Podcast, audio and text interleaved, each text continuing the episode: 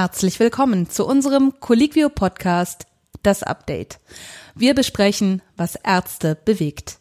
Heute geht's um folgende Themen. Fliegen in Zeiten von Covid-19. Wie gefährlich sind eigentlich die Lüftungsanlagen in Flugzeugen?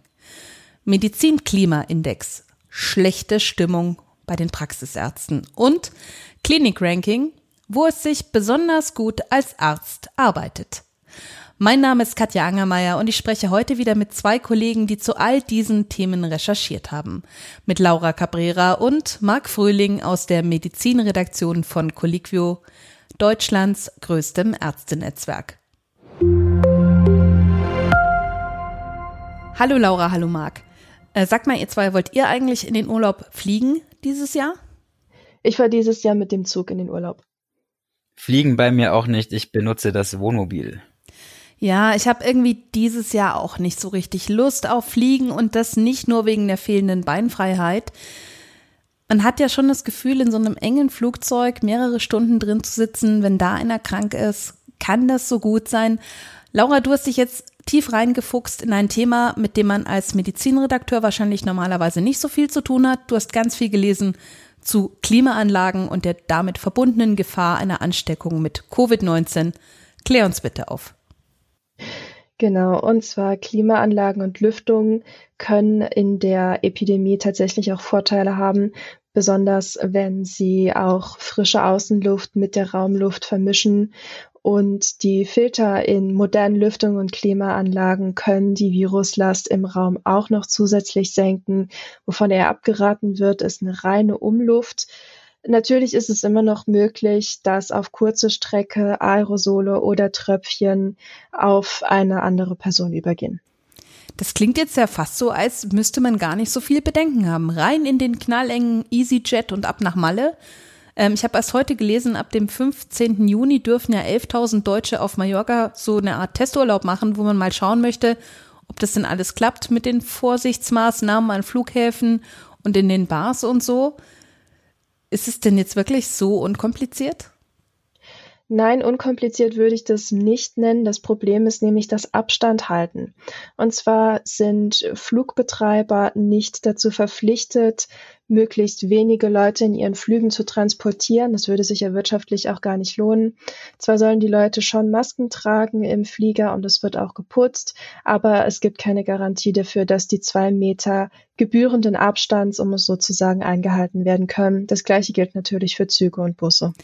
Ob man da jetzt einem COPD-Patienten raten kann, unter solchen Umständen in den Urlaub zu fliegen, ah, ich weiß nicht. Wahrscheinlich lohnt es sich wirklich zu schauen, wie dieser Malle-Test läuft.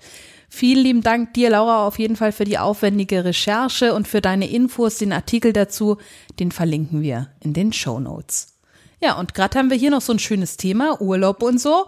Und schon kommst du, Marc, und bringst so richtig schlechte Stimmung mit, ja? Du hast dich ja mit dem Medizin-Klima-Index beschäftigt, der die Tage rausgekommen ist. Die wirtschaftlichen Prognosen der Ärzteschaft, die sind dunkel, so richtig dunkel. Ja, das stimmt. Fast so schlecht wie nie sogar. Knapp zwei Drittel der Befragten rechnen nämlich in den nächsten sechs Monaten mit einer ungünstigeren Entwicklung. Also die Stimmung ist hier nicht besonders zuversichtlich. Und das fast über alle Fachgruppen hinweg. Die psychologischen Psychotherapeuten sind übrigens die einzige Gruppe, bei denen der Index noch immer im positiven Bereich ist. Ja, vielleicht weil die einfach krisenerprobter sind als die anderen, zumindest was die emotionale Belastung angeht. Die Umfrage im Detail und auch mehr Hintergründe zum Medizin-Klima-Index, die können Sie nachlesen im Artikel meines Kollegen Marc Fröhling, den wir auch in den Show Notes verlinken. Und für Klinikärzte, die einen neuen Job suchen mag, da hast du auch noch was dabei. Genau, wir haben über das sogenannte Treat Fair Ranking berichtet. Das ist ein Ranking zu den 100 deutschsprachigen Klinikabteilungen mit den zufriedensten Mitarbeitern. Und wo würdest du jetzt laut diesem Ranking am besten sofort anfangen wollen?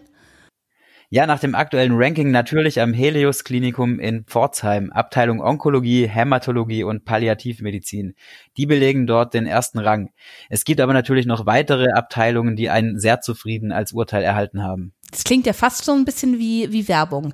Nach welchen Kriterien haben die Ärzte denn überhaupt abgestimmt? Also da ging es natürlich nicht nur um Gehalt, da ging es auch um die Arbeitsatmosphäre, um die Wertschätzung, um die Work-Life-Balance und allgemein darum, wie viel Zeit man denn effektiv am Patienten verbringt, statt nur zu dokumentieren. Das scheinen jetzt für mich doch sehr vernünftige Kriterien zu sein. Den Beitrag, den verlinken wir zum Nachlesen. Da gibt es dann vielleicht auch noch andere Anbieter ganz in Ihrer Nähe, die Ihr neuer Arbeitgeber werden könnten. Zum Schluss würde ich gerne noch einen Blick ins Colliquio Forum richten, also dahin, wo die Ärzte über aktuelle Themen diskutieren. Was war da diese Woche Thema?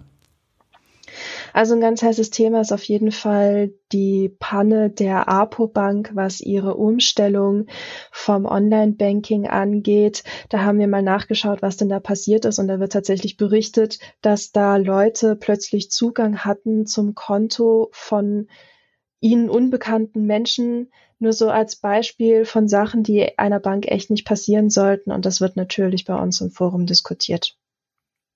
Ja, und zwar in durchaus deutlicheren Worten, als die Laura das hier gerade zusammengefasst hat. Wir verlinken den Thread für alle, die sich Luft machen wollen, auch nochmal unter diesem Podcast.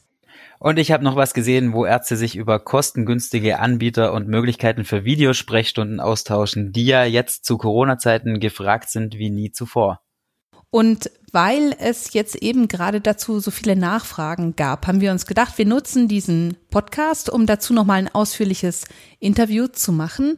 Wenn Sie uns Fragen jetzt schon mit auf den Weg geben wollen für dieses Gespräch rund ums Thema Videosprechstunde und die Technik dahinter, schicken Sie uns die gerne zu. Genauso wie Feedback zu diesem Podcast immer an podcast.colliquio.de. Wir freuen uns, wenn Sie uns abonnieren auf iTunes, Spotify und dieser geht das aktuell. Das war's schon wieder für diese Woche. Wir freuen uns, wenn Sie auch nächste Woche mit dabei sind. Bis dahin, bleiben Sie gesund.